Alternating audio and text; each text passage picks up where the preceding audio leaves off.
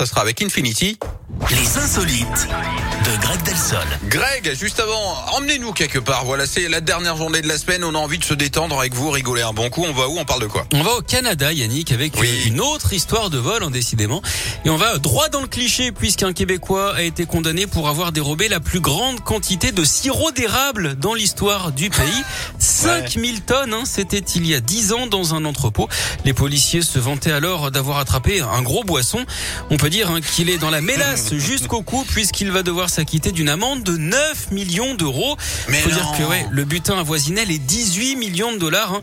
Il a également été condamné à de la prison. On peut dire hein, qu'il s'est fait euh, sucrer sa liberté. En parlant d'arbres au Canada, Yannick, savez-vous pourquoi on ne confie jamais une télécommande à un bûcheron? Euh, Non, mais vous allez me le dire. Parce qu'il veut toujours changer de chaîne. Mais très bien, bravo. Non, vous finissez bien la semaine, mais moi, je, écoutez, je suis comme ça. Moi, je suis fan de ce garçon et de ses vannes. Euh, c'est peut-être pas le cas de tout le monde, mais bon, écoutez. Tant pis pour eux. Vous, vous revenez lundi, voilà, avec d'aussi bonnes vannes, s'il vous plaît. Ça marche, je vais Euh, essayer. Après un bon week-end, reposez-vous bien.